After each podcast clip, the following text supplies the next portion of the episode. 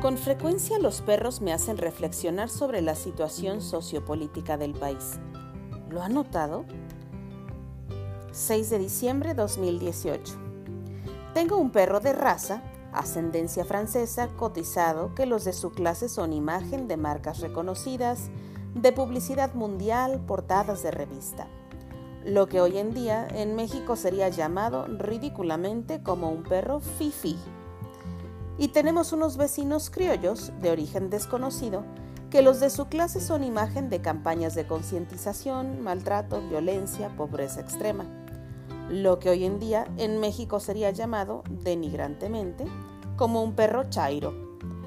Resulta que cada vez el fifi pasea por las mañanas, los chairos están en un balcón ladrando desde lejos mientras el fifi los ignora sin siquiera contestar el ladrido.